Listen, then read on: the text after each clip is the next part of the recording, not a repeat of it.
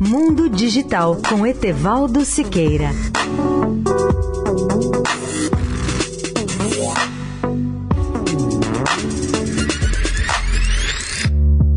Olá, ouvintes da Eldorado. Hoje vou conversar com vocês sobre um robô virtual que conversa com vocês. É o Chatbot, um recurso tecnológico que vai mudar muita coisa em nossa relação com o computador, com a internet e com outros setores da informática. Chatbot é uma palavra derivada de chat, que em inglês quer dizer bate-papo diálogo ou conversa. A segunda parte da palavra é bot, que é uma abreviação de robô em inglês, que tem um T final. Isso significa que chatbot é um recurso de software como se fosse um robô que bate papo com o usuário. Mas chatbot pode ter ainda outras variações como webbot, spybot, bots de captura e alguns outros, cada um com uma função pré-definida. Atualmente existem bilhões de dispositivos móveis no mundo, como os smartphones que são utilizados para acessar as redes sociais, os sistemas bancários, as mídias e os aplicativos de mensagens. Rotineiramente, os usuários precisam interagir com algum canal de atendimento dessas empresas,